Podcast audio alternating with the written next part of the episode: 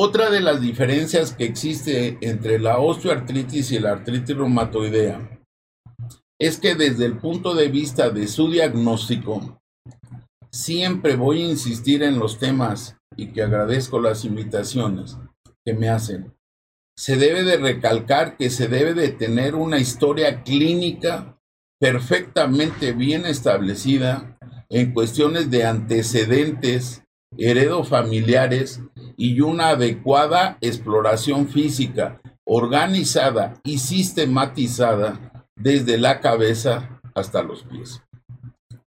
Dentro de los factores que aparentemente no causan alteración para que se presente este tipo de enfermedad, dos son fundamentales y vitales. Existen múltiples estudios en los cuales se asocia el tabaquismo a que en un momento dado se pueda manifestar una artritis reumatoidea. Y el uso y abuso de lo que nosotros como médicos también tenemos, que es la ingesta de café. Si es que en un momento dado, como vuelvo a repetir, se abusa de la misma.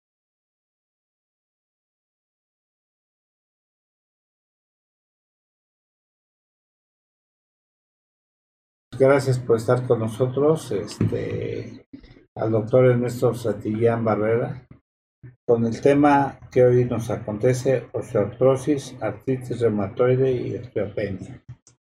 Gracias. El honor es para mí estar aquí en un grupo, en un momento dado que veo como amigos más que nada.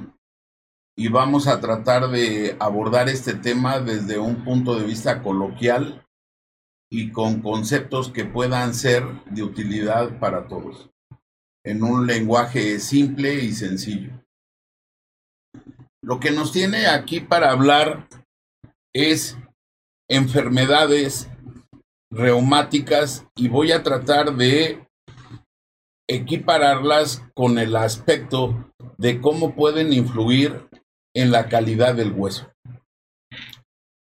La enfermedad denominada artritis reumatoide, aún en nuestros días, no tiene una etiología perfectamente bien establecida y de conocimiento firme. Para muchos la teoría inmunológica es la principal, para otros la teoría genética, en fin. Pero es una enfermedad a grandes rasgos que se caracteriza por inflamación importante en las articulaciones. La gran diferencia con la osteoartritis es que es una enfermedad crónico degenerativa y que en su tiempo estableció mucha controversia porque para cierto grupo de médicos, incluyendo reumatólogos, se señalaba que se debería de llamar osteoartrosis, porque en realidad es un desgaste en el cartílago articular y que no existía el fenómeno de inflamación. Mas, sin embargo, viendo las situaciones a nivel bioquímico que establecía una alteración a nivel de interleucinas, por citar algún tipo de sustancias proinflamatorias, se dieron a la tarea de llamarle nuevamente osteoartritis. Para no crear más controversia, se lavaron o nos lavamos las manos y se le denominó OA. La circunstancia tan especial que va a estribar de estas dos patologías en la calidad del hueso es que al ser enfermedades crónicas, unas por desuso van a condicionar una inadecuada calidad en el hueso. Y de ahí el nombre y la determinación de osteopenia como vamos más tarde a definir, de acuerdo al estudio de densitometría, que en este caso es central de columna y cadera, y que está a punto de cambiarse ahora que se terminó ya aparentemente esta pandemia, que aprovecho el paréntesis para decirles, como ya está muy trillado, que no bajemos la guardia y que sigamos utilizando, por favor, el cubre nariz y boca en los espacios en un momento dado de uso múltiple. ¿Cuál es la circunstancia? Que si no utilizamos adecuadamente un grupo muscular, nos va a condicionar hasta lo que ahorita se llama osteopenia, que insisto, se va a modificar porque piensa la persona que no debe de ser tratada. Y actualmente la mayor parte de las fracturas que tenemos son en personas que tienen osteopenia y no osteoporosis, que en el caso de la artritis reumatoide vamos a profundizar más adelante el concepto, es por el uso y abuso también de corticosteroides. Otra de las diferencias que existe entre la osteoartritis y la artritis reumatoidea es que desde el punto de vista de su diagnóstico, siempre voy a insistir en los temas y que agradezco las invitaciones que me hacen. Se debe de recalcar que se debe de tener una historia clínica perfectamente bien establecida en cuestiones de antecedentes heredofamiliares y una adecuada exploración física organizada y sistematizada desde la cabeza hasta los pies. Dentro de los factores que aparentemente no causan alteración para que se presente este tipo de enfermedad, dos son fundamentales y vitales. Existen múltiples estudios en los cuales se asocia el tabaquismo a que en un momento dado se pueda manifestar una artritis reumatoidea. Y el uso y abuso de lo que nosotros como médicos también tenemos, que es la ingesta de café. Si es que en un momento dado, como vuelvo a repetir, se abusa de la misma. ¿Por qué son importantes este tipo de señalamientos o conceptos?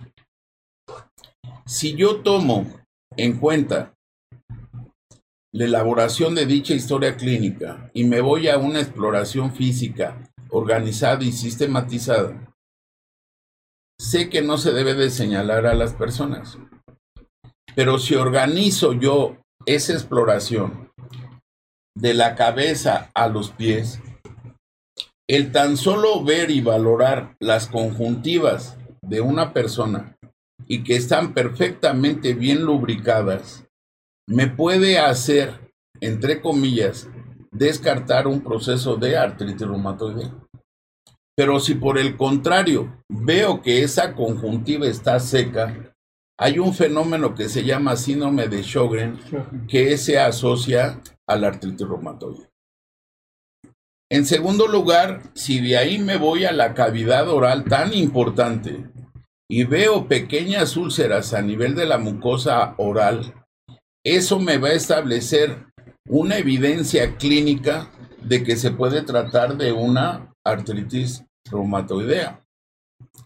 Siguiendo ese orden y frecuencia, y por eso es tan importante el interrogatorio, hay personas que a nivel de columna cervical o cuello me refieren que amanecen como si estuvieran torcidas, como si no hubieran utilizado adecuadamente su almohada soñare, tan ahorita tan popular, y que no le solucionó el problema. ¿Por qué? Porque la característica clínica en la artritis reumatoide a nivel del cuello o columna cervical es que afecta principalmente la primera vértebra cervical y la segunda vértebra cervical, el atlas y el axis. Por el contrario, si la persona me dice que cuando mueve el cuello siente tronidos, crepidos o ruidos, etcétera, generalmente la manifestación, porque vamos a ahondarlo después en los métodos auxiliares de diagnóstico, y la alteración está de C5 a C6 o C7, eso me hablaría más del aspecto manifestación de osteoartritis a nivel de columna.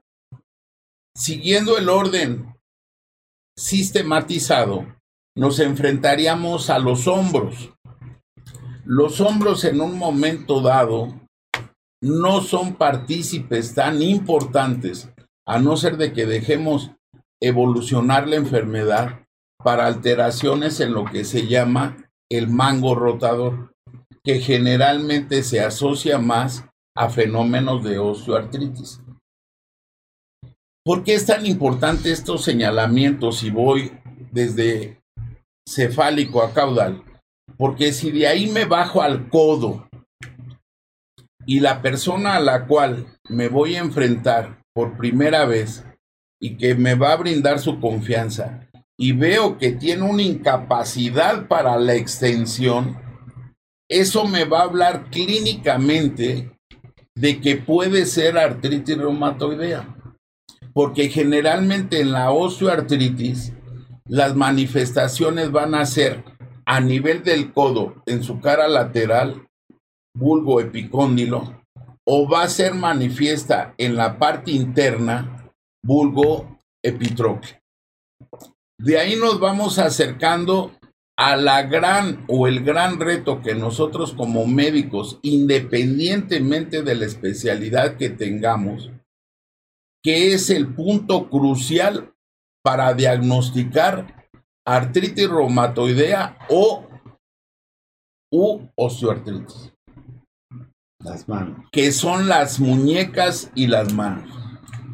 Si técnicamente, y esa es una característica súper importante de la artritis reumatoidea, es ver una articulación inflamada, hipersensible, con aumento de temperatura y que se va a manifestar con dolor y que era el punto álgido del conocimiento en la reumatología esencial que se llama flogosis.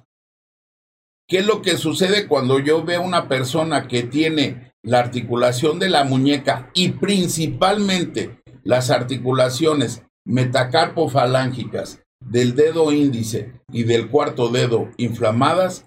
Eso me va a evidenciar que me puedo estar enfrentando a una artritis reumatoide. Si me voy a distal, y siempre voy a hacer énfasis de la importancia de nuestra profesión, que es la clínica, y veo que hay una inflamación con aumento de volumen en las articulaciones interfalángicas proximales con nódulos que en medicina denominamos de Bouchard y a nivel distal de Heberden son las manifestaciones de una osteoartritis. Hasta aquí pongo de manifiesto la importancia de la clínica para el diagnóstico diferencial de estas enfermedades. De ahí me voy a ir y me voy a saltar la columna vertebral a nivel de su segmento dorsal y lumbar, porque generalmente son campo dominante de la osteoartritis. En el concepto de que la persona puede empezar a tener limitaciones de movimiento y crepitaciones a nivel de la quinta vértebra lumbar con la primera sacra nos vamos a la cadera. La cadera es un punto y una articulación muy importante de manifestaciones de osteoartritis. Ya vamos llegando al aspecto de síntesis, porque las rodillas, así como pueden ser campo fértil para alteraciones del cartílago articular en forma degenerativa vulgo osteoartritis, que ahí se llamaría gonartrosis, también son un terreno fértil de manifestaciones clínicas para la artritis reumatoide.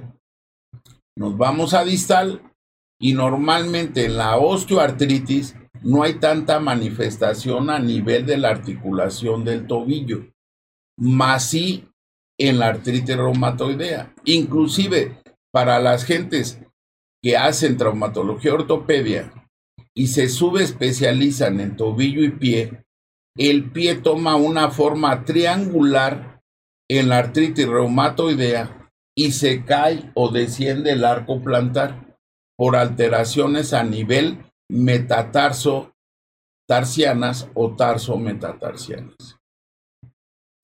En conclusión, la artritis reumatoidea es una enfermedad caracterizada por una inflamación importante. Deformante.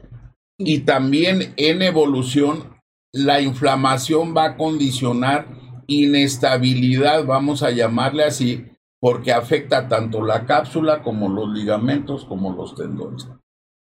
Y al haber esta inestabilidad, nos acercamos a manifestaciones que van a ser sustrato de métodos auxiliares de diagnóstico de lesión en el cartílago articular y en el hueso subcondral con la aparición de quistes. De ahí ya tenemos una evidencia clínica en lo que pudiera ser artritis con osteoartritis y nos basaríamos exámenes de laboratorio auxiliares. Normalmente estos se solicitan para hacer un escrutinio, vamos a llamarle terapéutico. ¿A qué me baso con este concepto? Muchas personas, y más a nivel institucional, nos acostumbraron a mandar nada más estudios aparentemente justificados. Normalmente se tiene y se debe de tener una plataforma de estudios porque debemos de valorar adecuadamente una biometría hemática, una química sanguínea, un examen general de orina, una radiografía de tórax y un electrocardiograma. ¿Por qué es esto? La osteoartritis como tal no tiene un marcador específico de la enfermedad. Mas, sin embargo, la artritis reumatoide sí tiene un marcador específico. E independientemente de solicitar el factor reumatoide, la velocidad de sedimentación globular, la proteína C reactiva en antaño hasta la determinación de antiestreptolicinas. Lógicamente, el factor importante desde el punto de vista del laboratorio es tener una determinación de anticuerpos anti-CCP, que significa cuerpos citrulinados.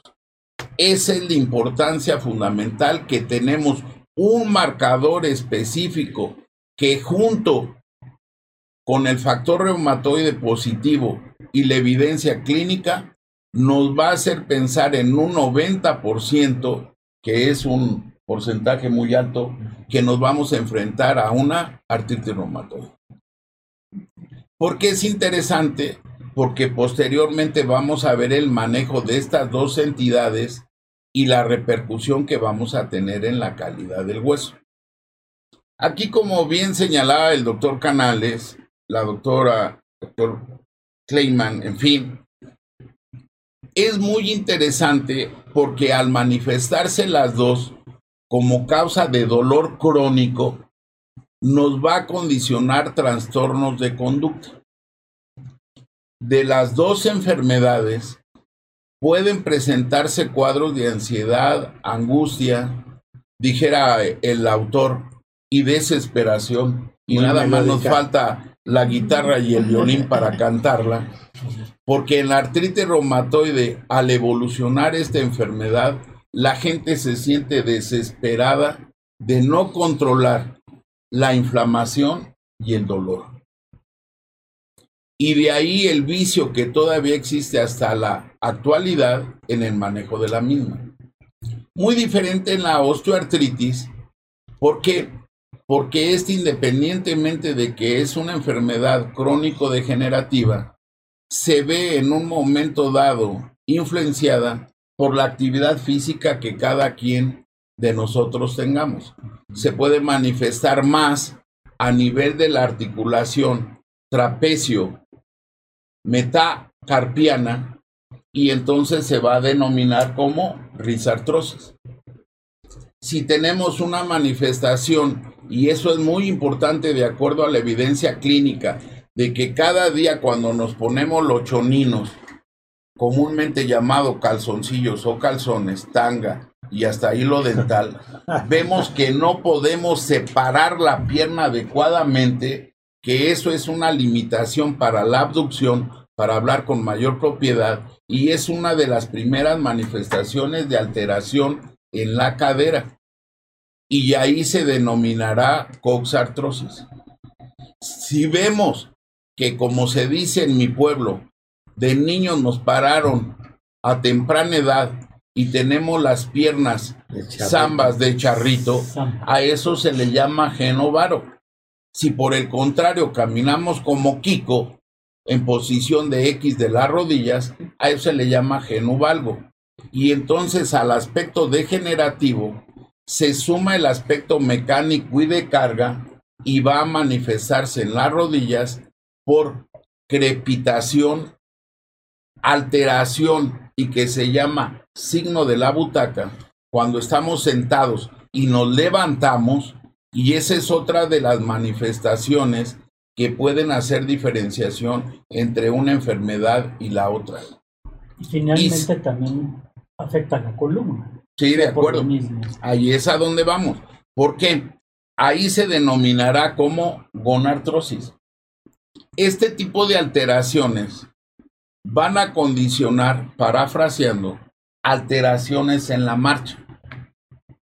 Y al no caminar adecuadamente, nosotros tenemos en las caderas lo que biomecánicamente se llama balanza de Powells. ¿Qué, ¿Qué significa esto? Que nuestros glúteos o pompas, tanto para hombres como para mujeres, debemos de fortalecer adecuadamente. Porque si no la carga, la vamos a transmitir con una alteración en la marcha de los pies y tobillos a las rodillas y de las rodillas a las caderas. Y si no tenemos una balanza en lo que es, me voy a aprovechar de ti, Gallo, la balanza o línea escapular y tampoco el nivel a nivel de las caderas o crestas ilíacas pélvico, esas dos líneas deben de ser paralelas.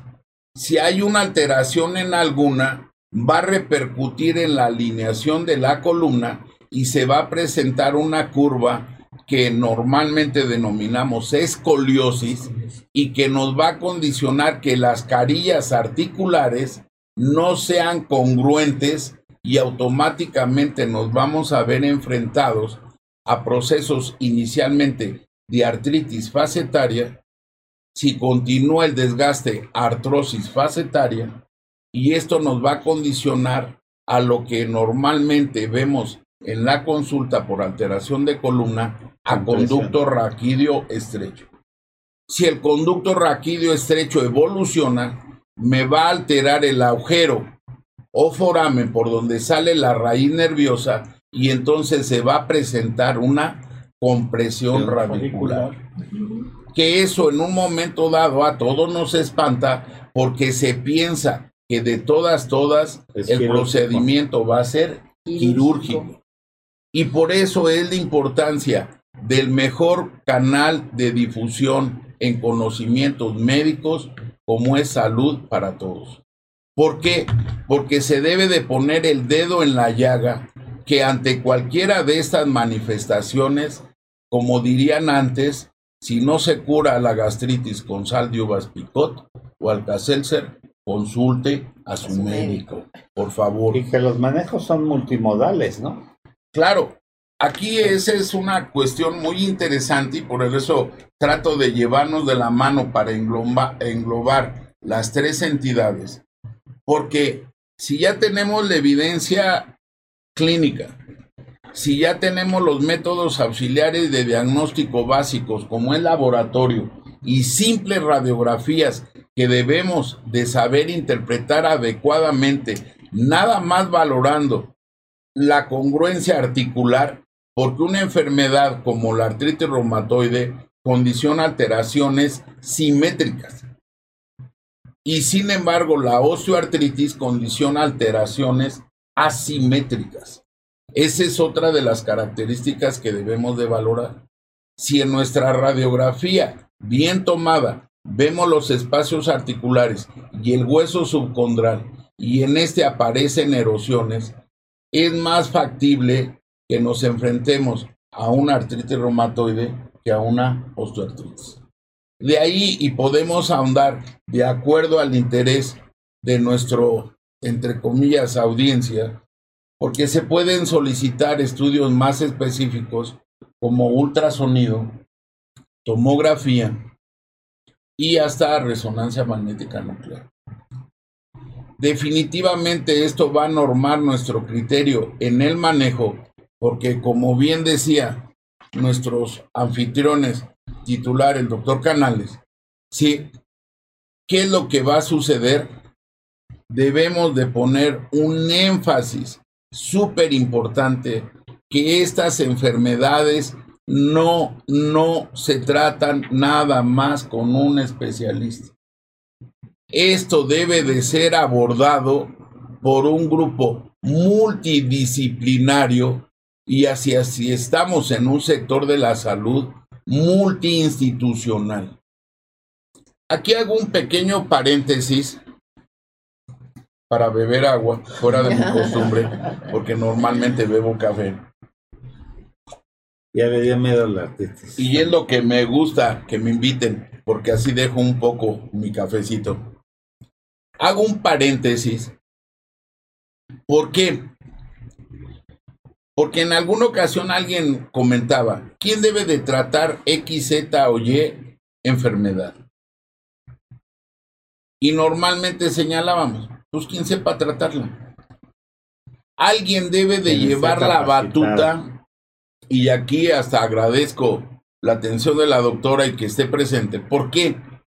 Porque en este tipo de enfermedades debe de haber un adecuado acercamiento y saber escuchar a los pacientes para que se fomente una relación médico-paciente adecuada.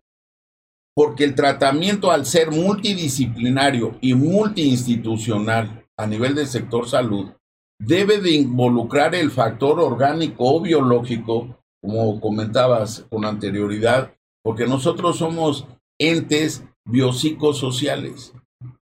Pero también debemos, y en alguna ocasión alguien me decía cuando estábamos tal vez en otro boom de lo que era el ejercicio profesional hace 20 o 30 años, porque la gente que tenía un seguro de gastos médicos, cuando nosotros como traumatólogos y ortopedistas nos enfrentábamos a pacientes con multifracturas, lógicamente una de las interconsultas más importantes era con psiquiatría y con psicología cuestiones que actualmente han caído en desuso. y pienso, sí, y pienso que muy mal. ¿Por qué? Porque todo este tipo, en cuestión de accidentes y en cuestión de estas entidades reumáticas, condicionan un cambio en los estilos de vida. Y condicionan, entre comillas, alteraciones a nivel psicoconductuales y psicocognoscitivas. Y eso es sumamente importante. trabajar en equipo. Ahorita que, que, estás haciendo este tipo de comentarios, aquí la doctora Alicia, que maneja el mindfulness, está manejando mucho, lo, lo, lo vimos cuando hablaron de fibromialgia, ellos están manejando mucho el apoyo de, de la mente en esto me imagino que también en este tipo de, de alteraciones articulares se, se maneja mucho la, la cuestión eh, conductual y el apoyo es muy importante, Alicia. Claro, gracias, muchas gracias, doctor. Sí, precisamente creo que uno, un punto de, de intersección o donde se puede entender eh, esta, lo complejo de estos fenómenos es el hecho de que estas alteraciones o estas tendencias a las inflamaciones tiene mucho también que ver con el estado estresado de las personas, ¿no? Porque entiendo que el propio estrés es un generador a niveles no normales, más arriba de lo, de lo que el cuerpo debe soportar, es eh, el, cortisol, ¿no? Esta, esta sustancia que tiene tanto impacto inflamatorio. Cuando usted habla de de que están estas teorías que también tienen distintas alternativas, creo que la parte genética tiene un punto importante en el sentido de que si hay una predisposición, si las personas están sometidas a estrés continuo, a estrés crónico, pues se va a generar estas inflamaciones en quienes tienen esta predisposición genéticamente hablando, ¿no? Entonces, eh, eh, creo que en ese sentido es muy importante tener esa educación para controlar el estrés, porque en el caso de quienes tengan estas predisposiciones a, los, a los temas reumáticos o artríticos, a las alteraciones, pues va a irse por esa parte, ¿no? Si la predisposición es en otro sentido, es para alteraciones cardiovasculares o para problemas gastrointestinales, etcétera, va a haber en esa parte.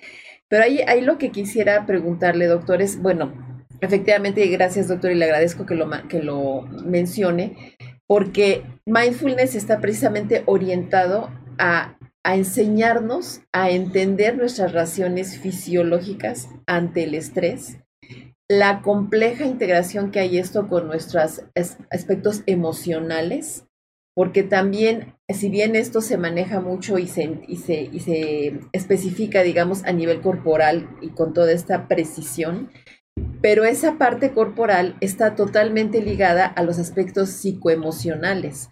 Entonces, si hay una tensión, un sentido de depresión, vaya, hasta, hasta la misma postura se va, se va alterando. Y ahora hay estudios interesantísimos en el sentido de la conectividad que existe, eh, en, no solamente del cerebro hacia el cuerpo como este gran eh, especie de, de, ordenador que todo nos, nos integra, sino que también del cuerpo hacia el cerebro hay una corriente de información que lo que ahora se entiende como este sentido propioceptivo, que nosotros recibimos señales de nuestros, de nuestros órganos internamente y que eso también va a generar una respuesta. Entonces, la educación en entender estos aspectos es clave, es, es el, el, foco de mindfulness. Y en este caso, precisamente, mindfulness se inicia eh, trabajando en la clínica del dolor de la, de la, del Hospital de la Universidad de Massachusetts, en donde se vio que los pacientes que cursaban dolor crónico y habían pasado por todos los servicios eh, clínicos, por todas las especialidades y, no remitía, el aprender a, a, contactar con ese dolor, el generar procesos de relajación y de atención y de conexión, eh, remitían en, gran medida o, disminuían significativamente o remitían. Y esto se fue prolongando, se fue haciendo expreso en otras patologías, no nada más en el dolor, pero en este caso muy específicamente es, un, es una gran potencia. Entonces vuelvo con, con la pregunta, sí, además de la parte, digamos, de, de educarnos para controlar el estrés, hay otros factores que nos pueden ayudar a evitar la expresión de estas alteraciones en lo que ahora se conoce como la epigenética, ¿no? Los aspectos contextuales que nos pueden hacer que si tenemos la predisposición, junto con estas prácticas, ¿qué otros aspectos diría usted que son positivos o necesarios para evitar que se desarrollen estas alteraciones, doctor? Aquí, este, por eso es una situación de charla entre amigos y, e interactiva, porque efectivamente, insisto, el abordaje debe de ser multidisciplinar, porque voy a tratar, como siempre, de como dijera la chimoltrufia, así como decimos una cosa, decimos otra. ¿Por qué? Porque técnicamente puedes y se puede manejar el aspecto conductual, pero entra otro factor también, como es la medicina en rehabilitación física. Porque una persona que tiene osteoartritis, técnicamente cuando es sometida a un proceso de rehabilitación. Lo que es la movilidad, si no controlamos la enfermedad inicialmente con algún tipo de fármaco o medida ortopédica, vamos a condicionar mayor daño. Por el contrario, porque también es una manifestación de la enfermedad, en artritis reumatoide, por el contrario, por eso existe dentro de la anamnesis el que la paciente o el paciente porque es más frecuente en mujeres, nos va a decir que en la mañana al despertar presenta lo que nosotros denominamos rigidez, matutina. En el proceso de osteoartritis puede limitarse a 5, 10, máximo 15 minutos, pero en artritis reumatoidea nos puede llevar hasta una hora. ¿Qué es lo que sucede y hasta término contextual práctico? Los pacientes nos refieren que conforme van agarrando calor o se van moviendo, lógicamente se sienten mejor. Allí es una asociación entonces entre lo que es el factor de manejo ortopédico, el factor de manejo psicoconductual, el factor de manejo de rehabilitación física y el aspecto hasta que ahorita bien lo señalas de adaptación, porque aquí existe mucho una pérdida de autoestima. Y entonces por eso debemos de enseñar a los pacientes a tener una autorreflexión. Porque entre comillas la responsabilidad o corresponsabilidad es de todo el grupo que vamos entre comillas a establecer un manejo para una persona, en este caso un paciente. Claro, doctor. Y, perdón. No, adelante. Es que qué bueno que lo menciona usted precisamente porque ahorita que menciona, por ejemplo, estos procesos que se, procedimientos que es importante que realicen, si hay que hacer algún tipo de, tomar algún fármaco, tener algún tipo de prótesis o lo que sea, importa mucho el significado que le dé el paciente, porque si lo ve como una herramienta para su recuperación, va a generar una reacción que va a permitir la adhesión al tratamiento y una buena este, respuesta. Pero si cae en la depresión, en estar pensando que esto ya significa su incapacidad, su inmovilidad, su anulación, se están retroalimentando reacciones que no ayudan a la propia recuperación. Y por eso precisamente la idea de, usted menciona esta parte, las asociaciones que se hagan, ¿no? El cerebro es un órgano de asociación. Y la forma en que se vayan significando los recursos de que nos aportan ustedes en su, con su maravillosa formación y experiencia, eh, a quienes no somos médicos y a quienes tenemos esta necesidad de, tener la atención, si no, si no tenemos esta conexión y una significación positiva para nuestra recuperación, no se logran los objetivos. Aquí es, como bien señalas, la situación de asociación e integración. Porque una cuestión muy interesante es la siguiente también dentro de lo que es el concepto o contexto de la evolución clínica de una enfermedad. Y me aprovecho que está aquí un gran colaborador y amigo y que tiene una especialidad en ginecología. ¿Por qué?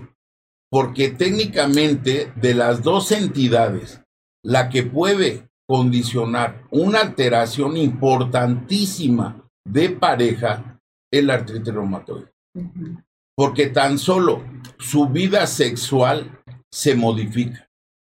Y inclusive me remonto a que casi casi hubiera sido un récord Guinness.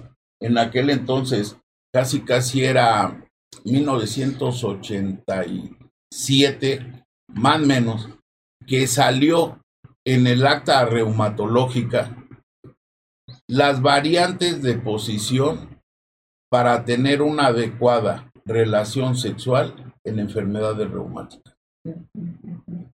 Cuando eso casi casi era un compendio del Kama Sutra, estilos o lo que sea, llegó en aquel entonces al Instituto Nacional de Cardiología, en donde nos formamos con el maestro Martínez Lavín, la doctora Mari Carmen Amigo, Egle Delgado, doctor Pineda, etcétera, tantos compañeros que me dejaron mucha enseñanza se agotó y hasta hubo tres reimpresiones porque nadie toca estos temas. No, y además de que yo creo que, que la, la, cadera de la mujer tiene ciertas modificaciones. Si tú ves, la mujer tiene la pompa más saltada y obviamente tiene a nivel de columna ciertas modificaciones. Por eso es que la mujer tiene eh, ciertas modificaciones a nivel de, de columna lumbosacra y los ginecólogos se encuentran a veces, si tienen alguno de estos padecimientos, con algunas eh, limitantes. limitantes o problemas, pero también hay que entender que tiene mucho que ver y, y lo vemos frecuentemente cuando la familia no se involucra con este tipo de pacientes. Ahí tú tocas un aspecto súper importante porque parece mentira como si estuviéramos integrados, que lo estamos en esta charla. El aspecto social. Porque cuando nosotros a nivel institucional, y yo no sé qué es lo que ha pasado con nosotros parafraseando como médicos, porque en una institución cuando valoramos inicialmente a un paciente con osteoartritis y ya sea manifestaciones a nivel de columna, que es una espondiloartropatía, ¿sí? con manifestaciones de codo, rodilla, porque normalmente la osteoartritis se puede ver desde el punto de vista de frecuencia de alteración articular en rodillas por la asociación con la obesidad en las caderas, que es la coxartrosis, y en la columna. Pero ¿qué es lo que sucede cuando nosotros a nivel institucional, si estamos viendo una alteración en estado agudo, se limita la licencia médica y pensamos que con un día de licencia médica o dos o tres vamos a establecer un nuevo equilibrio en nuestro paciente. Como lo señalamos, si no controlamos el dolor y en artritis reumatoide la inflamación, vamos a ir a un fracaso. Influye todo, ¿no? claro. Vamos a, estamos hablando de calidad de vida. Ese es otro todo, concepto. Todo, todo lo resumimos en calidad de vida. ¿Por qué? Porque si hay dolor, pues obviamente no va a haber deseo de relaciones sexuales. Y si no hay deseo de relaciones, pues ya ni, ni, ni, las posesiones, este, aunque, aunque nos las pinten bonito, vamos a, a, hacerlas. Entonces, vamos a tener una pobre calidad de vida y, ahí es donde debemos de aterrizar este equipo multidisciplinario, definitivamente. E, eso es fundamental porque, insisto, aquí hay otra situación que ya vamos a establecer, el aspecto de involucro social. Y conste que no estamos todavía manejando el aspecto médico de la enfermedad. ¿Cuántas veces la mayor parte de los o de las mujeres que tienen artritis reumatoide son rechazadas, aunque se escuche fuerte el comentario, por el mismo círculo familiar cercano. Esposo, hijos, nietos, nuera, yernos, etcétera, etcétera. Porque ya están hasta el gorro de que en un momento dado la persona esté limitada con esa discapacidad y con dolor. Así es. Cuando me encontraba en mis años mozos de estudios con profesores de la talla del maestro Gabor Cátona, doctor Martínez Lavín, doctor Píndaro, etcétera, cuántos que ahorita no sería infantil por la limitación de tiempo.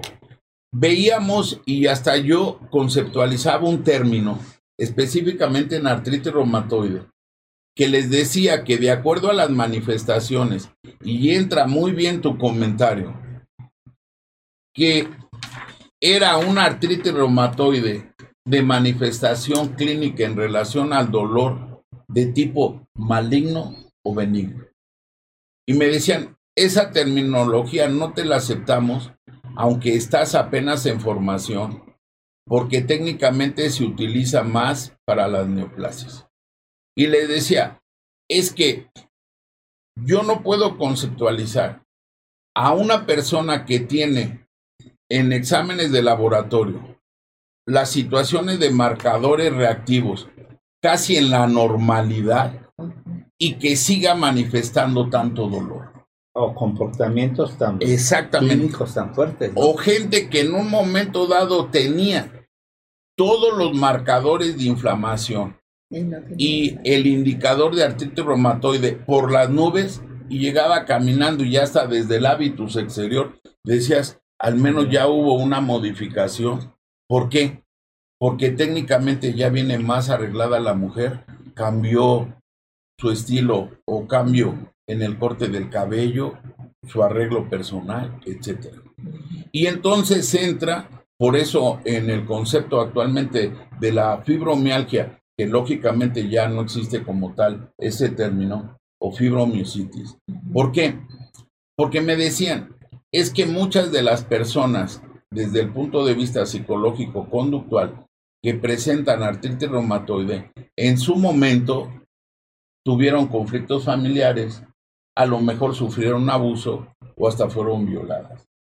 Y por eso era el razonamiento de manejar que ya después le vamos a dar paso al tratamiento médico integral, a utilizar los antidepresivos tricíclicos. Pero ¿cuál era la sorpresa? Que de todos modos, ¿no? claro, y que manejábamos ese tipo de medicamentos y aún así había cierto porcentaje en los cuales la persona se seguía sintiendo mal. Esto nos va a dar pauta porque independientemente hasta de lo que actualmente está en boga, como el uso de los probióticos en las distintas enfermedades. Sí, Que ahorita hay mucha. Ah, evolucionamos y a mí me tocó todavía el uso a nivel farmacológico de lo que era o fue la butazolidina, la indometacina, el piroxicam, el boom, que fue aparentemente diclofenaco o naproxeno, el boom, porque ya no se utiliza y que dijimos ya con este medicamento vamos a modificar enfermedad como su artritis El y artritis clinoril. reumatoide, que fue precisamente clinoril o sulindaco, pero principalmente el ácido tioprofénico, que era el surgam. También. Desde el punto de vista hasta de lo que ahora se habla de modificadores de enfermedad reumática, ¿qué me manejamos y me tocó a mí ver todavía? El uso de la depenicilamina, el uso de las sales de oro inyectadas, el famoso aurofin, y que después se modificó a sales de oro tomadas y que parece mentira porque en la actualidad está habiendo un nuevo boom en el manejo de estos metales, vamos a llamarle, en enfermedad reumática, que se llamó Ridaura y que actualmente nada más pertenecen al contexto histórico de la enfermedad cuando apareció metrotexate, leflonamida y el boom actualmente de los medicamentos biológicos que cambiaron la esencia en el manejo del artritis reumatoide Y los inmunomoduladores. porque antes era una pirámide y teníamos que empezar desde lo básico, que era el uso de ácido acetil salicílico de un gramo, vulgo adiro, y que después nos teníamos que ir a los medicamentos más sofisticados y que actualmente, si tuviéramos una adecuada calidad en el sector salud y educación médica, deberíamos de hacer uso de medicamentos que pueden bloquear la enfermedad y que actualmente son denominados como medicamentos biológicos. Que ahí entra ya la esencia del control de la enfermedad. ¿Por qué lo señalo? Todavía el día de ayer, por la noche, que tuvimos una reunión por parte del Colegio Mexicano de Ortopedia y que se manejó aspectos tan importantes como padecimientos en la mano. No hay peor, no hay peor situación para uno como cirujano de operar y que el paciente no se sienta bien. Pero también pienso que no hay peor escenario para nosotros de haber olvidado que tenemos que valorar a una persona en forma integral y sistematizada porque cuántos nos vemos presionados y en enfermedades como artritis reumatoide y que no están perfectamente bien controlados, los sometemos a cirugía de reemplazo articular, porque con las nuevas generaciones nos dirían, doctor, pues si me estoy formando en esto, ¿cómo no vamos a operar a la persona? ¿Qué es lo que sucede de la gran presión hasta a nivel institucional para operarlos y que después cambia totalmente lo que ahorita muy bien señalaste, que fue la calidad de vida, porque tenemos que retirar esas artroplastias de cadera, de rodilla, de hombro, de tobillo, etcétera, etcétera, y que entonces condicionan un aspecto todavía a nivel psicológico de mayor desamparo, de dependencia del núcleo familiar y a nivel social, que es lo que no se ve por no tener buenos sistemas estructurados de salud, el costo económico de lo que es una artroplastía fallida. Sí. Ese es un fracaso total por no controlar adecuadamente la enfermedad. Si quiero sumar todos estos conceptos, si una persona está en tratamiento con un corticoide, el corticoide me va a condicionar alteraciones O a nivel, osteoporosis, ¿no? claro, del metabolismo del calcio, la vitamina D, etcétera. Y entonces es más fácil que en artritis reumatoide me caiga de golpe y porrazo al diagnóstico de osteoporosis, con estudios o sin estudios.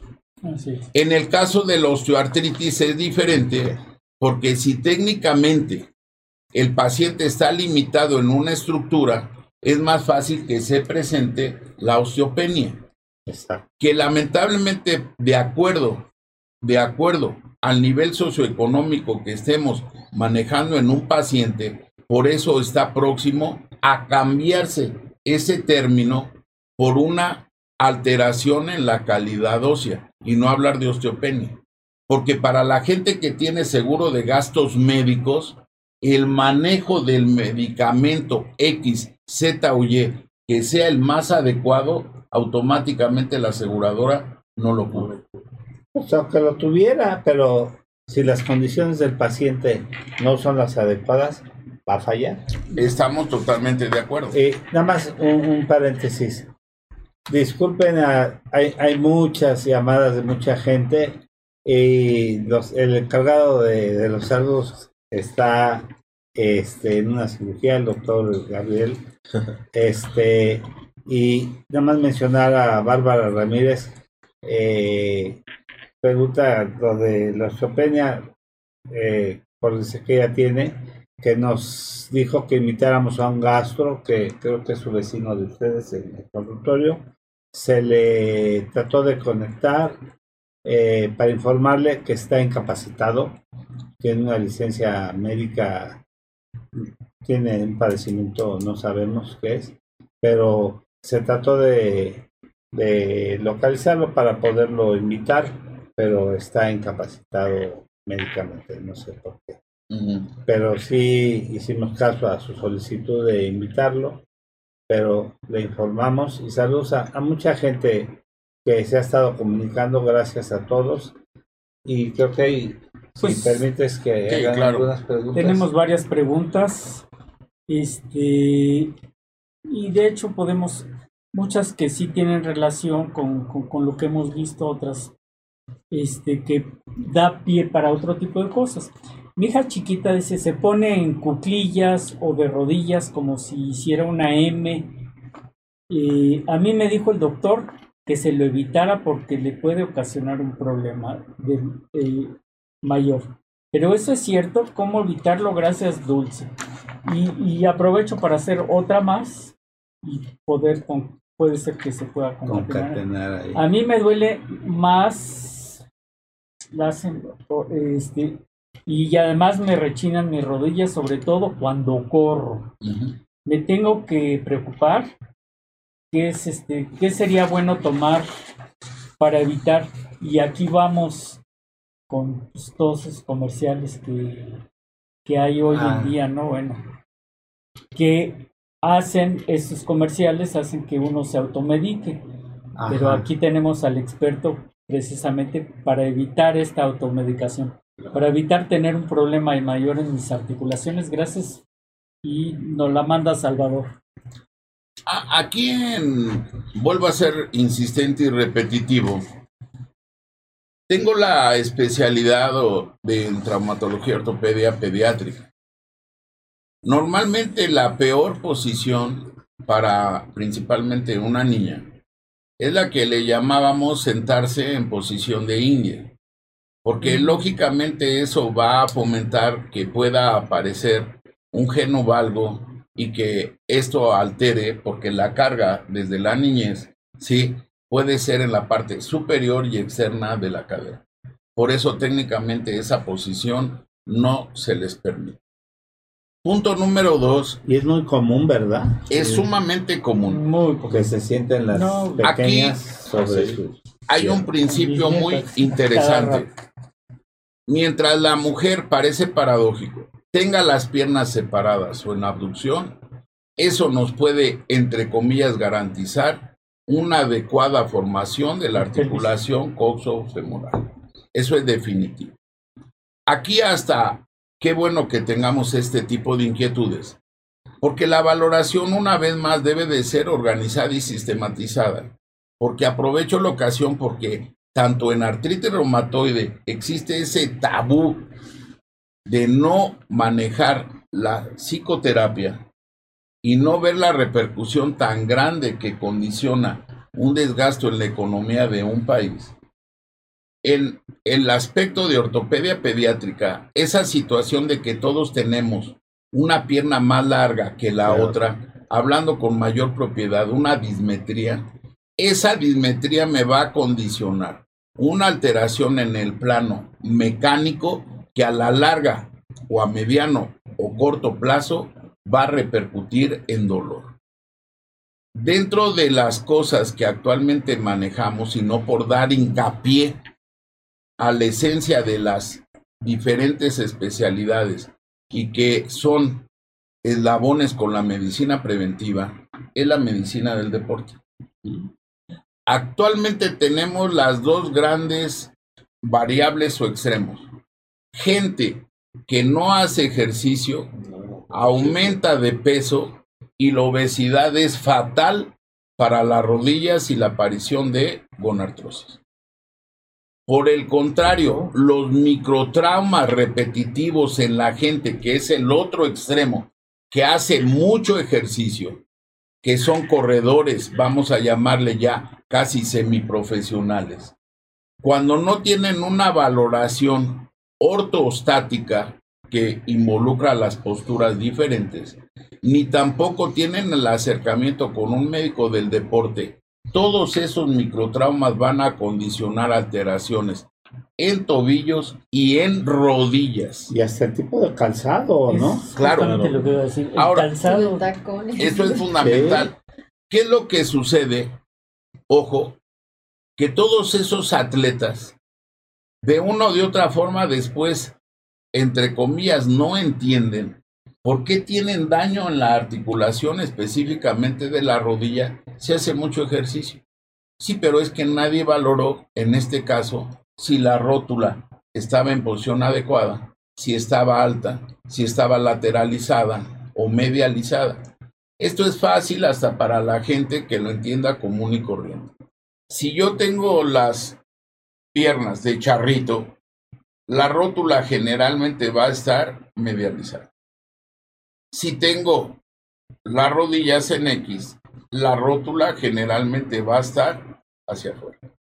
Y eso me va, entre comillas, evitar que haya un perfecto balance en lo que es el aparato extensor de la rodilla, que está formado por el cuádriceps, la rótula y el tendón rotuliano.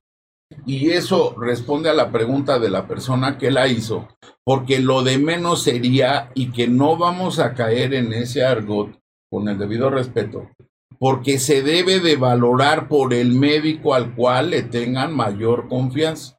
Y hablando específicamente de un médico del deporte certificado adecuadamente o de un médico traumatólogo y ortopedista con aplicación al deporte, que es diferente. muy bueno. ¿Por qué lo comentamos? Porque técnicamente si empezamos a hacer rutinas y que ahorita quedó de manifiesto por la pandemia, ¿cuántas veces tenían accesos por en un momento dado YouTube y diferentes medios a rutinas de ejercicio sin tomar en cuenta su antropometría? Y por eso hasta para los médicos generales y familiares que nos estén escuchando, es sumamente importante conocer a nuestro paciente o a esa persona que nos está dando la confianza para explorarlo de la cabeza a los pies. Y se lo digo hasta a mis compañeros traumatólogos y ortopedistas con subespecialidades. No estamos viendo un hombro, no estamos viendo una cadera, no estamos viendo en reumatología unas simples manos, estamos viendo a un ser humano. Y hasta inclusive no hay peor fallo porque ahora vivimos las etapas en que todos son prótesis. Ayer hablábamos de que hay alteraciones a nivel de las articulaciones de las manos, sí, pues vamos a ponerle una prótesis. Y que en un momento dado hay alteración a nivel de la articulación trapecio metacarpiana, pues colocamos una prótesis. Pero ¿cuál es la circunstancia? Si no trabajamos en equipo y no se controla la esencia, la etiología, la causa de una enfermedad, siempre vamos a condicionar un fracaso. Y no hay peor decepción tanto para el paciente como para nosotros que abordemos esta situación y hasta inclusive ya me voy a meter de lleno en lo que es osteopenia y osteoporosis. Aquí lo básico es el calcio y la vitamina D. Lo más o el más importante alimento para el cartílago es el movimiento. Y lo más importante para una calidad ósea adecuada es la carga. Y por eso es hacer labor de eslabón y de equipo con la gente que maneja medicina en rehabilitación física para ver inicialmente la importancia de los ejercicios isométricos o isotónicos o ver la importancia de ejercicios aeróbicos o anaeróbicos. Y por eso caemos al terreno de que si vamos a manejar artritis reumatoide, osteoartritis y osteopenia, debe de ser un tratamiento multidisciplinario y que debe de estar perfectamente bien conductualizado y como bien lo señalaste, asociado aquí e integrado de lo que en realidad queremos hacer. También es importante la carga que los astronautas llevan mucho tiempo en el espacio y ¿qué pasaba antes? Regresaban a la Tierra y regresaban, les hacían sus estudios, no podían ni moverse porque por, por la cuestión de la gravedad, entonces perdían hueso, tenían osteopenia estos, estos astronautas. Hoy en día, este, pues en todos los astronautas que se van a, eh, al espacio, los vemos este, haciendo ejercicios, este, las dietas. Dietas y todo. Tiene que ver. Sí. Tú vas a, por ejemplo, a una tienda especializada en Estados Unidos y le dices, quiero unos tenis y te, te hacen tu perfil antropométrico y dicen, ¿En dónde va? ¿Qué quiere hacer? Quiero correr. ¿En qué tipo de piso? Eh, ¿Va a trotar? ¿Va a hacer carrera? Eh, ¿Va a brincar? Y, te buscan el calzado, a tu peso, todo específico. Yo me hice un, estudio en, en, España, justamente se llama Lester, y de hecho este, me pusieron no a correr en una caminadora y me pusieron este justamente un nivel pues, para ver si estaba finalmente bueno esto y aparte vieron mi, mi este huella plantar. mi huella plantar y todo. Y de acuerdo a eso me dijeron el calzado que tenemos para ti o, estas plantillas o estos este, o te sugerimos y es que la gente se deja ir por la mercadotecnia y ves los este los tenis con colchones de aire o y los los chicos o las chicas les gustan esos tenis o por la marca, yo quiero los Michael que no Jordan y eso, que no pueden ser los indicados para correr exactamente o para y entonces es cuando sufren las lesiones. Todo esto debe de ser en el concepto específico individualizado. Aquí es ni muy muy ni tan tan y por eso un país tiene el servicio o educación médica o en salud que en un momento dado elija con su votación para los representantes. ¿Y por qué lo señalo? Porque es dar mejor calidad de vida en todos los sentidos, biológico, psicológico y social, porque antes de prescribir una plantilla adecuadamente, no es como antes, y no quiero ser discriminativo, ostentoso, como le quieran llamar, que era, súbase al plantoscopio su huellita. Su huellita, ahí están sus plantillas. Eso es para un país sumamente subdesarrollado. O lo que hacíamos, porque dentro de mi formación profesional, y por eso para mí es muy importante la educación, tuvimos la oportunidad de estar en algún tiempo manejando o trabajando lo que era la medicina escolar. Y en aquel entonces se señalaba que era muy fácil ponerle tinta a los niños en las plantas de los pies subirlos a una hoja blanca y si estaba plano, pues le mandábamos plantilla. Si no estaba plano, pues no le mandábamos plantilla. Eso es muy arcaico. Mm. Actualmente tenemos que mejorar la calidad de atención profesional. Y lo que tú mencionas es cierto. ¿Cuánta gente empieza a correr y ni siquiera sabe, ojo, si tiene el pie plano o, el pie cabo? Si en un momento dado el retropié lo mete en valgo o lo está haciendo en varo. Si el primer dedo es más largo y es una fórmula natural de los dedos del pie, o el segundo dedo es más largo que el primero, porque entonces eso involucra la utilización o no de una barra.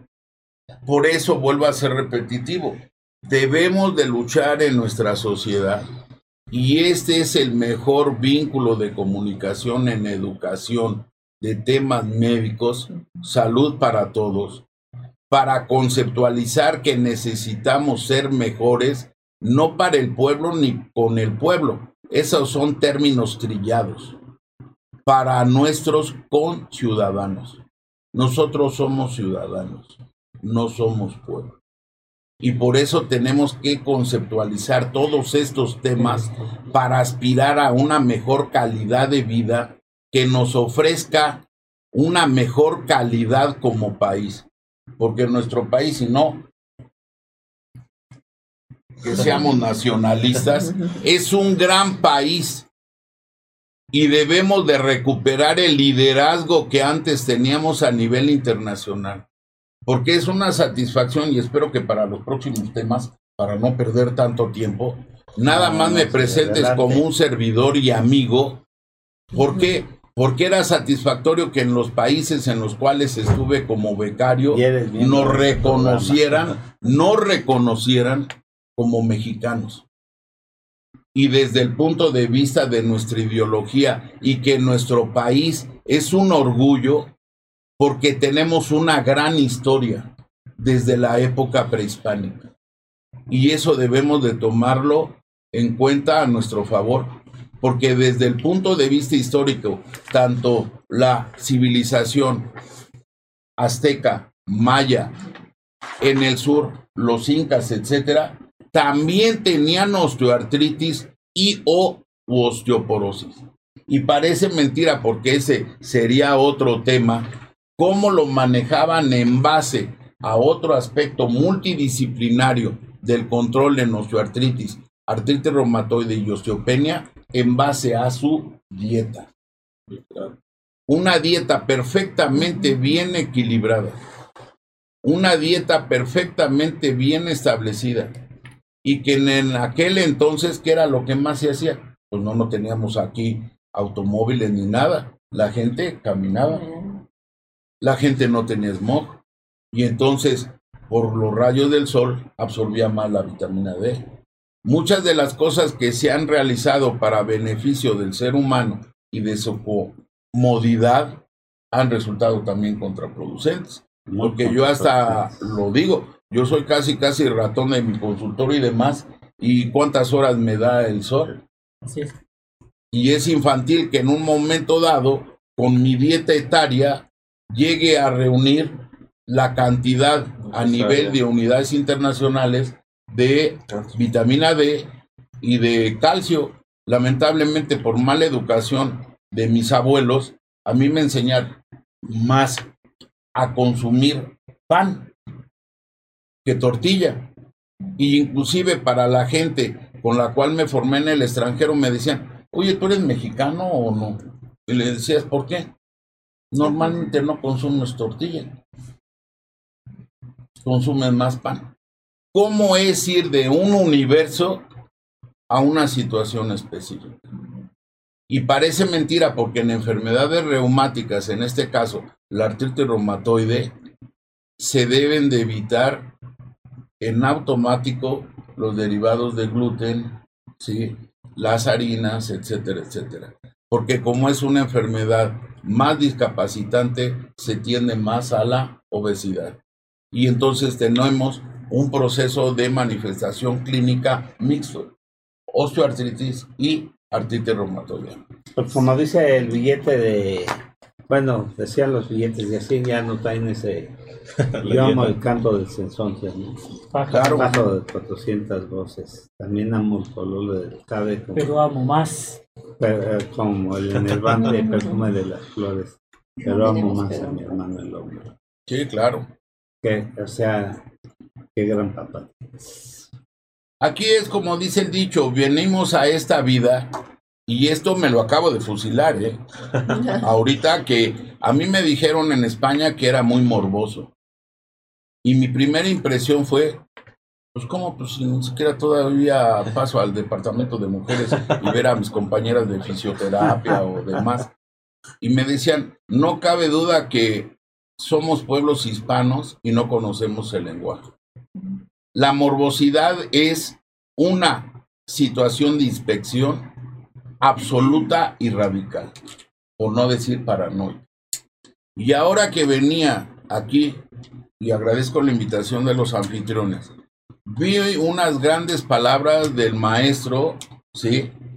Álvarez Bravo, que decía, venimos a esta vida, o no sé si él se la fusiló también, a aprender, pero más que aprender, a enseñar. Y hasta yo le sumaría, porque si nos vamos a ir al hoyo, al caso, sin haber dejado una trascendencia en alguien, pues la verdad fue una vida muy desperdiciada.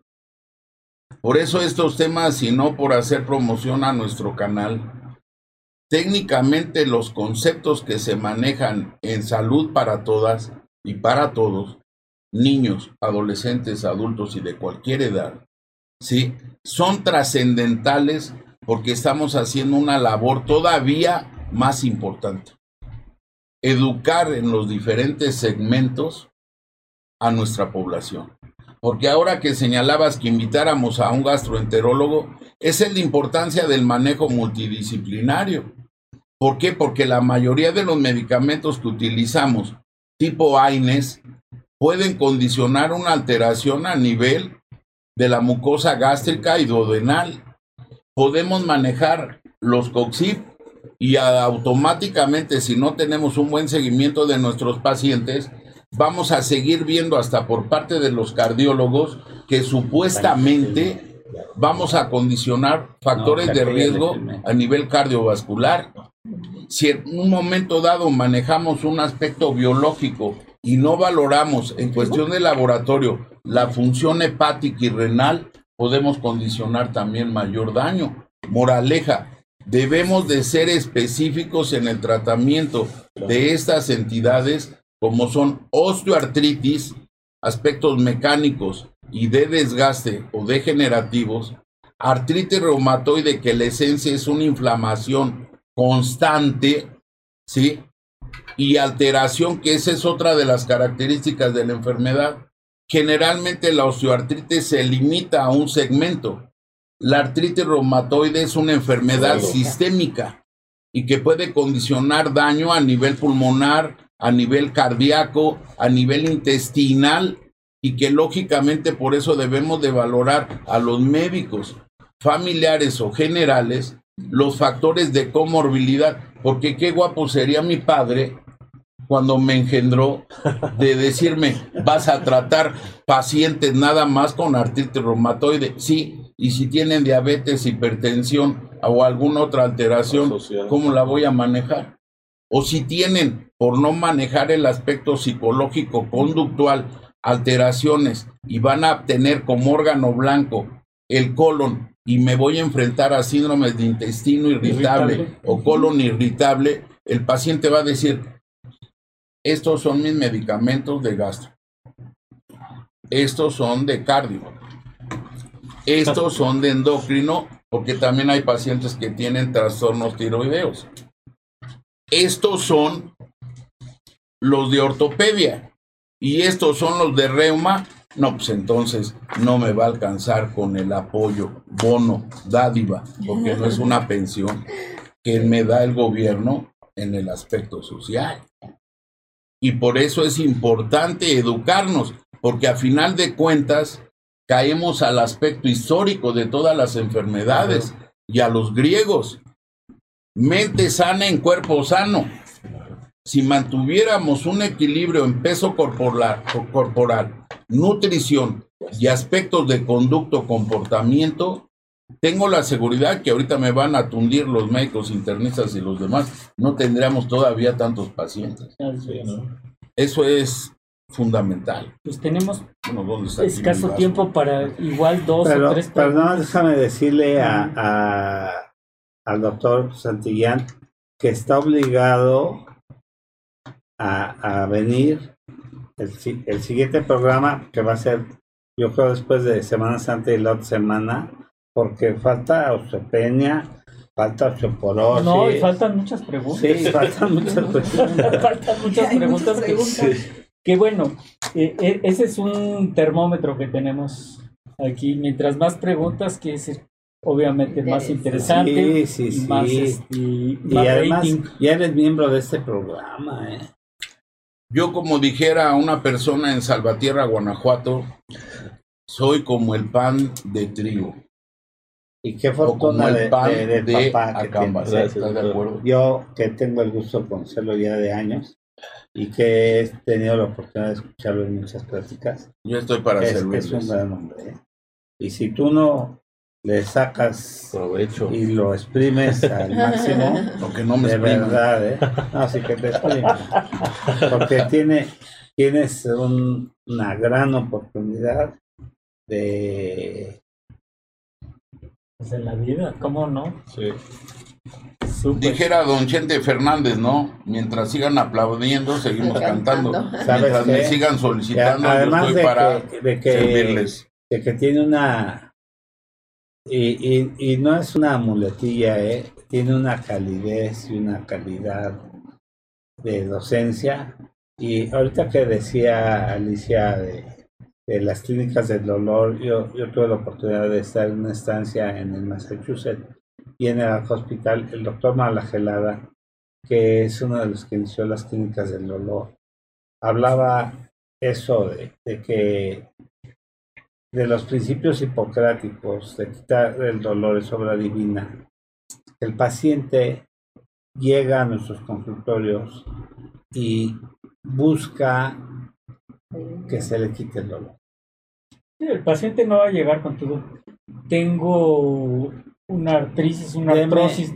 Tengo dolor. Me Sí, duele claro, aquí y acá. Hay Punto. una- en el caso de mindfulness hay una paradoja porque se habla de la paradoja del dolor porque lo que se hace en esta práctica es hacer contacto con el dolor Claro. para poderlo dimensionar y regular y modular.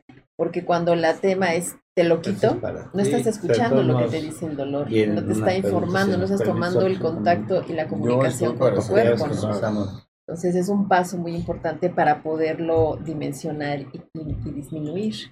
Pero cuando es, hay otro principio que a lo que se rechaza se resiste, ¿no? O sea, cuando se Sí, está claro. rechaza, rechaza, se aumenta, se aumenta, se aumenta, porque es una desconexión con nuestro cuerpo. Y es- esto que acabas de decir es algo Ujú. muy- importante porque Lo que se rechaza estamos, se resiste. no, eh, nosotros como médicos estamos Sí. acostumbrados, o ciertos médicos estamos acostumbrados. a- Un paciente llega con dolor para de, de- de tal cosa, Ajá, medicamento para tal analgésico, cosa, tal. analgésico para esto, por eso los analgésicos y las este, farma- las este, industria farmacéutica pues, se hacen mi- multimillonaria con to- tanto analgésico.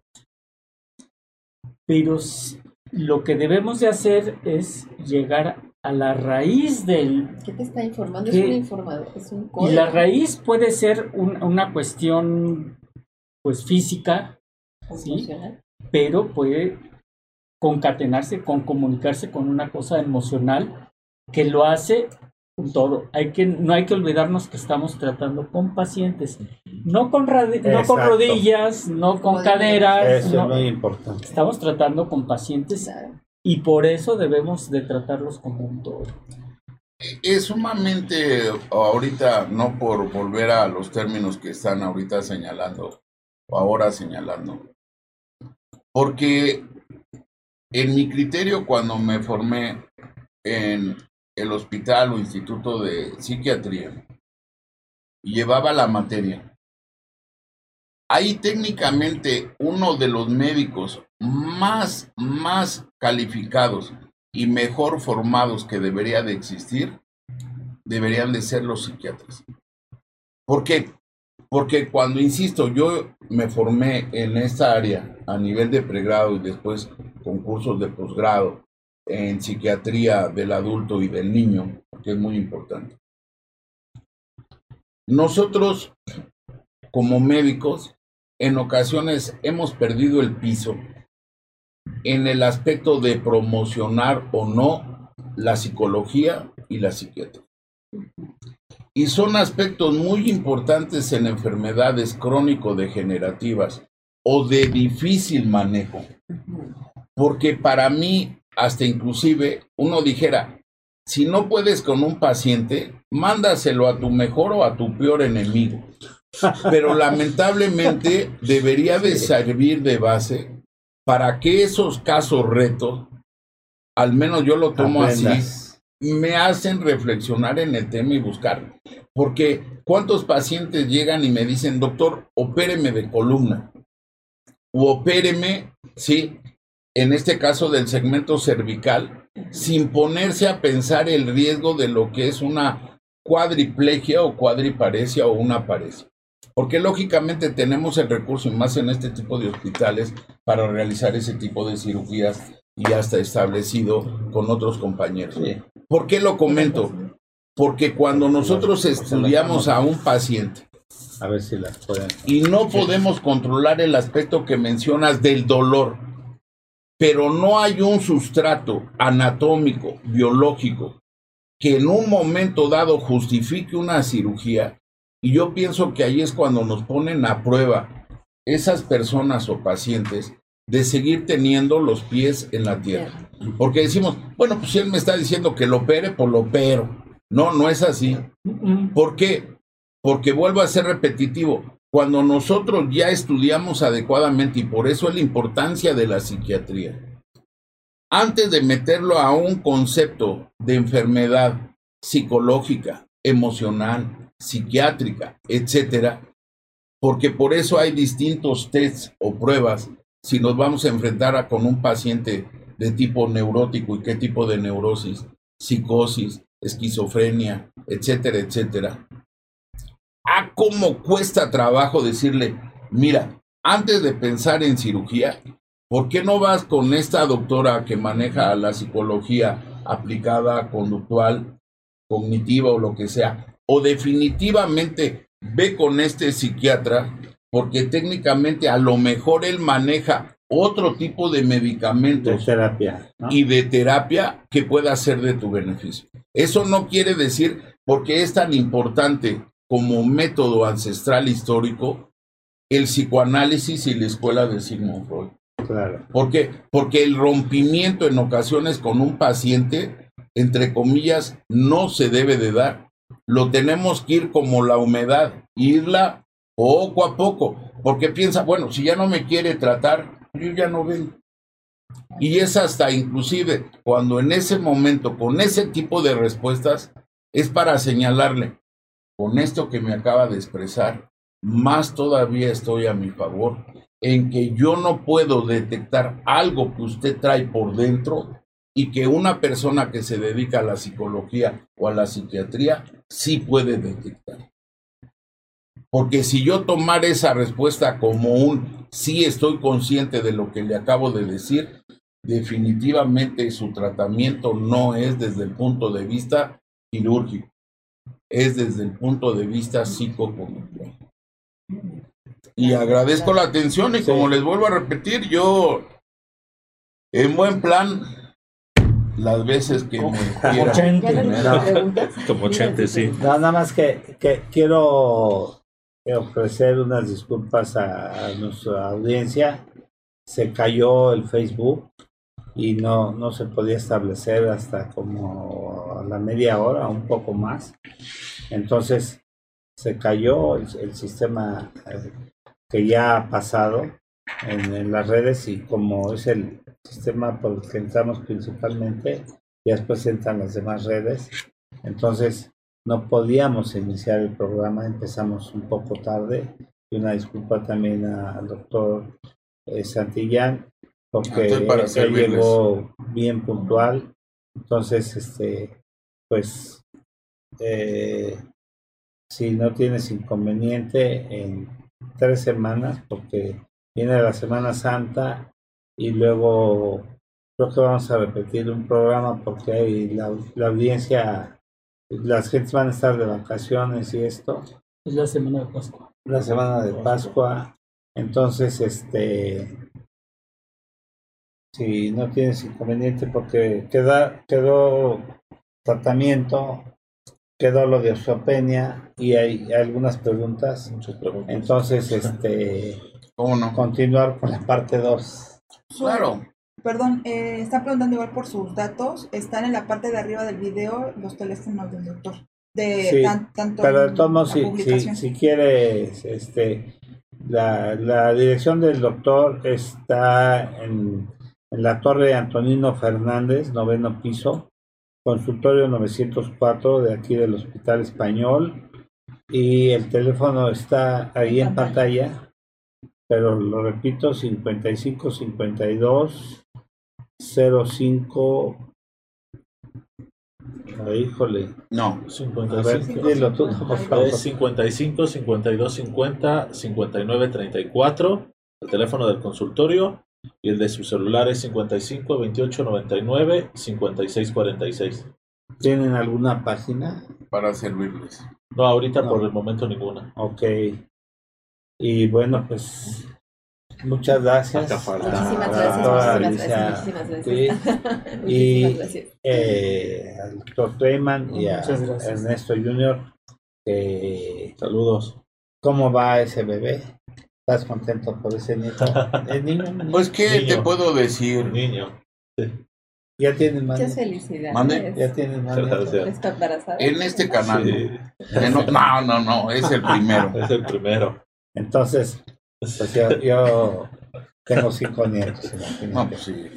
Entonces, Jaime también tiene cinco. Cuatro nietas. Puras mujeres. ¿Tienes nietos, Alice? No. No. Puras No, pues mujeres. vas a conocer lo que es la felicidad. Pues Entonces, eso espero, ¿eh? Porque Sí. ya, francamente. Este, pues, ve- porque aquí vemos a Ernesto Junior muy, muy, muy contento de, esto, de que están embarazados ahí y el desarrollo de, de la gestación parece que va muy bien, ¿verdad? Todo bien, gracias a Dios. Este, Y sí, a finales de pues abril, ya. última semana de abril, ya es cuando se Ah, espera. ya. Aquí, Esperamos. aquí Sí, la, la va a atender algún colega conocido, pues sí debe de ser, ¿no? ¿Quién? la doctora Isabel. Bueno, pues Jaime debe conocer a todos. Sí, Aquí hace sacar siempre mi vejez o el tiempo. Porque me acuerdo que en el hospital, pues sí, Ramón y Cajal en España, eh, precisamente en el área de ginecología, había una leyenda y que es muy importante para todos y a nivel de la población en general. Cuando nace un niño o un ser humano, es una manifestación para los que creen y ahora que viene Semana Santa, de que Dios, Dios, no está lo suficientemente enojado con el ser humano. Porque aparentemente una relación aparentemente tan simple puede tratar o concebir a un nuevo ser humano. Y sin embargo no es así. No es el tema porque el más experto es acá mis ojos que está jugando al Mario Bros. No, no es cierto. Y que en un momento dado él sabe las estadísticas de cuántas personas luchan por tener 100%. Es todo un tema. es Un todo- hijo es todo un y tema, que técnicamente no se puede tener un hijo. Y por eso es una dicha y una De satisfacción. hecho, yo creo que va a ser uno de los temas. Sí, claro, Fertilidad, interesante. Sí, Claro, Invitamos. eso no es vuelta de hoja. Sí, sí. bueno, pues muchas felicidades. Muchas gracias. ¿Qué sigue de. Aries? Si no cae en Aries, que se acaba el veintitantos. Este, Tauro. Tauro. Tauro, será Tauro. Este, bueno, pues muchas gracias a todos. Gracias a Gracias. todos. Y a toda la gente que nos hace favor de escucharnos. A Sai que nos estuvo aquí en la producción. Y que tengan un excelente fin de semana. Y un excelente día. Y una semana Santa. santa y semana de Pascua magnífica. Muchas gracias. Sí, para los que creen en la conejita de Pascua, que les deje sus huevitos escondidos. Sí, gracias. Porque los todos. vamos a mandar a Palacio a ver si ahí ya. Saludos. Sí, Gracias, muchas Gracias. gracias. Saludos. Les habla su amigo el doctor Roberto Canales del programa Salud para Todos Radio Online. Los invito a que nos escuchen los jueves de 9 a 11, transmitiendo desde aquí, desde el Hospital Español. Siempre tenemos especialistas invitados con temas de relevancia importantes. Escúchenos, toquen esa campanita en Facebook, en YouTube, en Instagram, en TikTok, en Spotify. Nos pueden escuchar. Los esperamos y díganos qué temas les quieren escuchar, qué temas les es de interés.